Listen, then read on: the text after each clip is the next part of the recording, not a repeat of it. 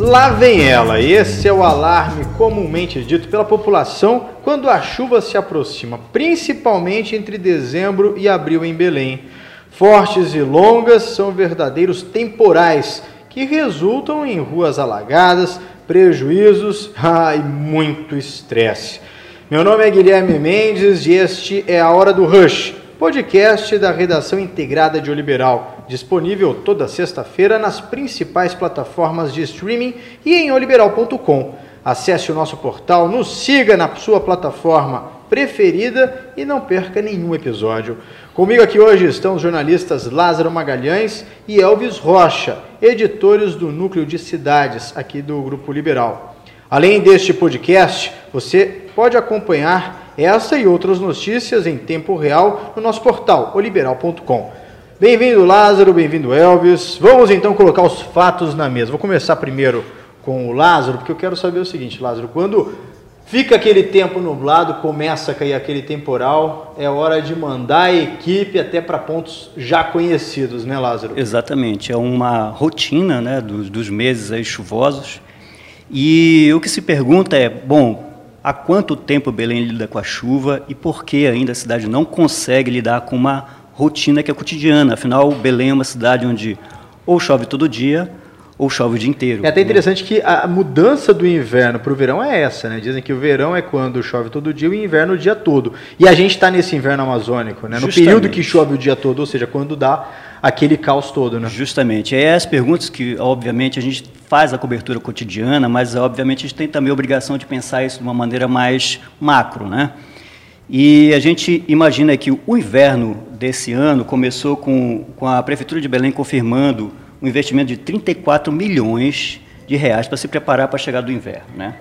E o que a gente vê aí é, são alagamentos sistemáticos, né? comunidades que todos os anos é, sofrem com, com alagamento, como na 1 de dezembro, perdão, Avenida João Paulo II.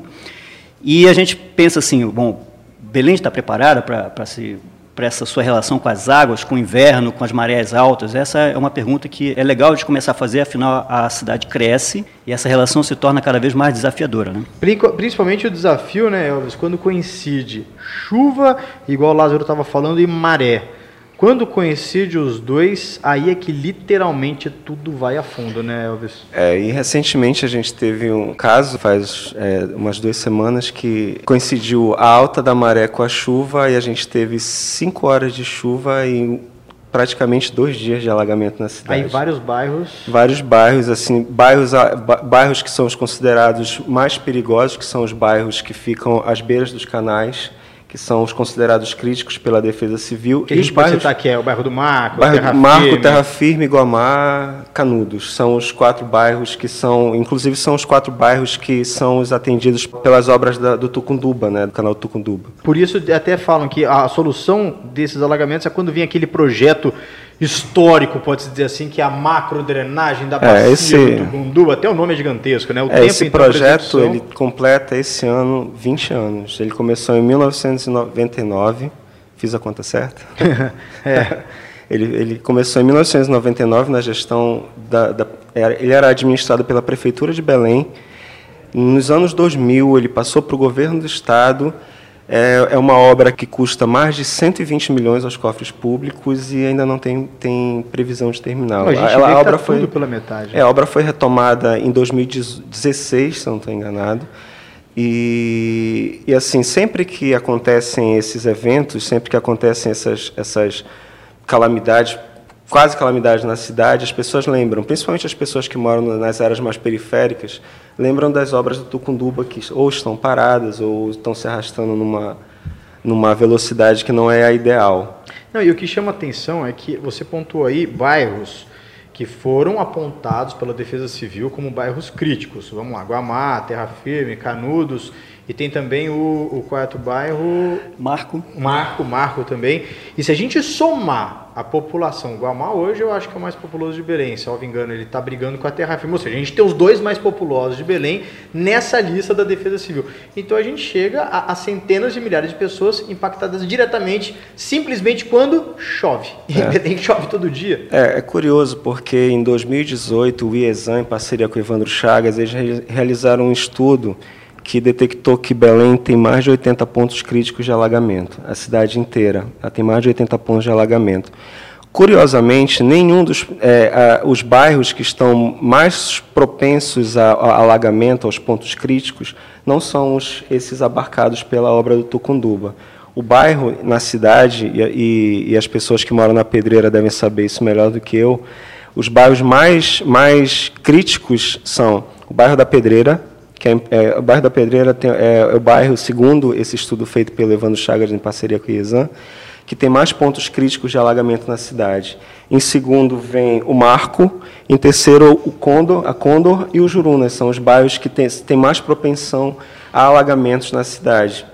Que são bairros onde são cortados por canais. Aí alguém que está assistindo a gente, os assinantes, os nossos, eles devem estar tá perguntando, mas eu não moro nesse bairro. Ok, tranquilo, mas se a gente levar em consideração que, como o Lázaro mesmo disse, a João Paulo II, na antiga 1 de dezembro, ela alaga, o pessoal vai correr para onde? Para as avenidas que não alagam. Hoje nós temos é a Duque de Caxias, a própria Almirante Barroso, a gente já tem carência de avenidas que abastecem ao centro. Quando chove as avenidas que servem de alimentadoras são alagadas, todo mundo vai para a mesma avenida que são as avenidas secas. Aí mesmo quem não mora nesses lugares de pontos de alagamento sentem a preocupação do alagamento, né, Lázaro? Porque fica preso no congestionamento. A verdade né? é que o inverno mexe com toda a metrópole de Belém, toda, do início ao fim. Não existe é, essa história de uma comunidade. Claro, tem aquelas que são mais afetadas diretamente, as pessoas têm que meter o pé na lama, enfiar o pé na água para ir para o trabalho todo dia.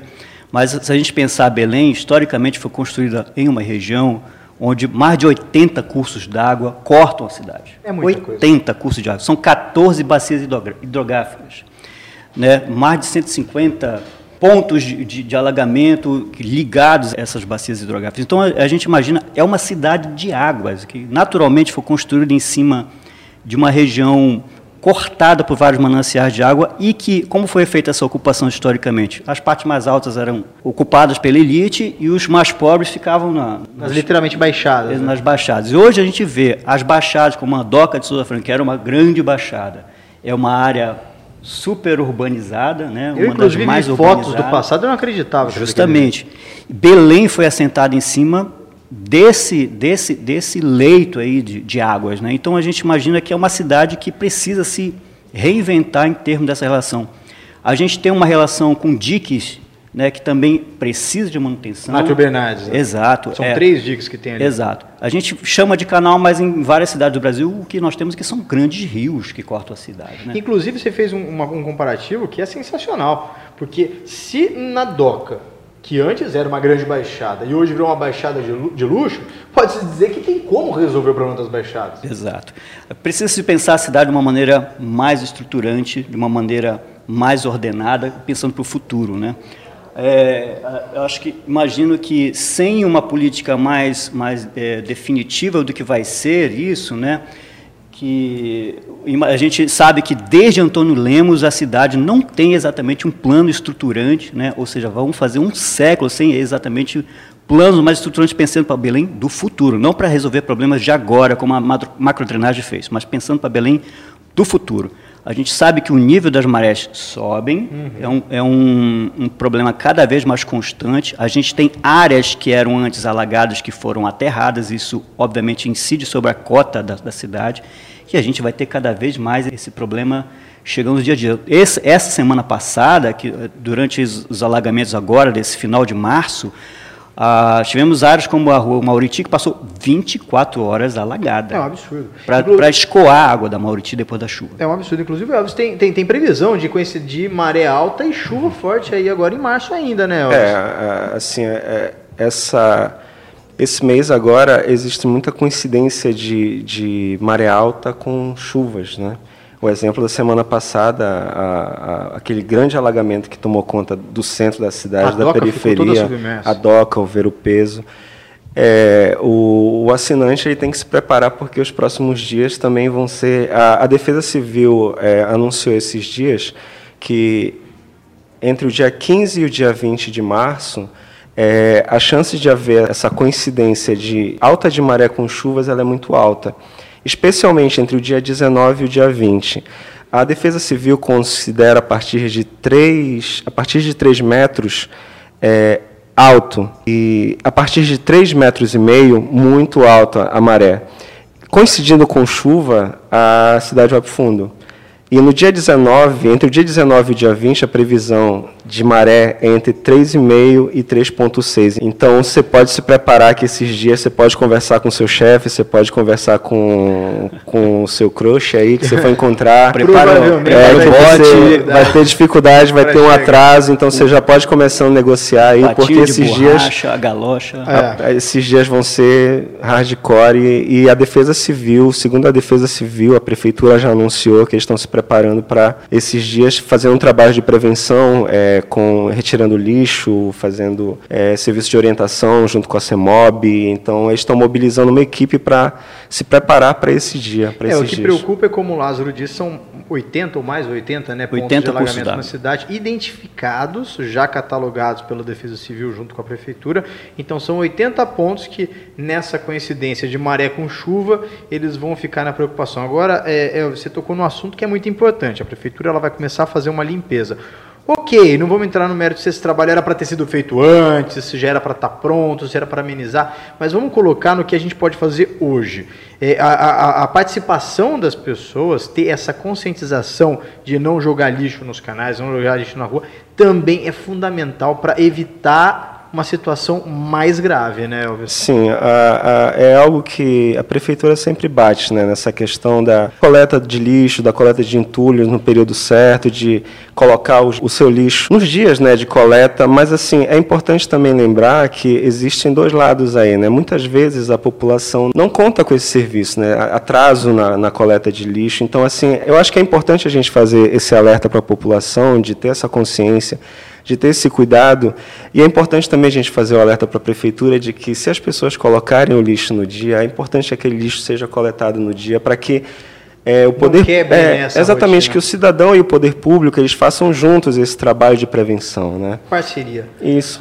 Agora eu quero saber o seguinte, é, Lázaro, tem algum destaque a mais no nosso portal liberal.com, alguma notícia que a gente vai destacar aqui? Depois quero saber também do Elvis. Vamos começar pelo Lázaro. Aqui. Eu acho que os desdobramentos do inverno continuam, vão continuar como destaque do noticiário ao longo dessa semana e com força, né?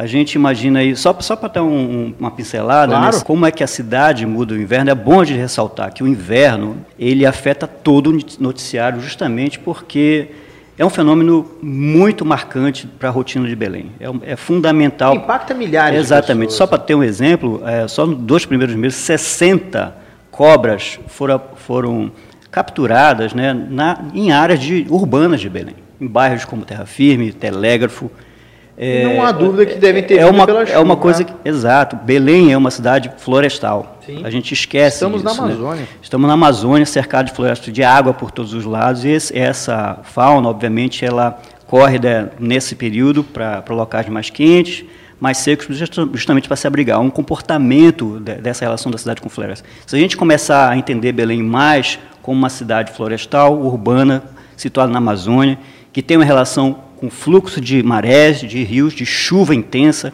a gente vai ter uma cidade melhor para o futuro se a gente puder é, entender isso e tomar medidas, é, isso, a isso cabe o poder, o poder público também, é, mais estruturantes, né, que, que possam resolver isso. É preciso ter esse investimento, sim, do poder público, a consciência dos moradores para fazer uma parceria e suprir toda essa carência.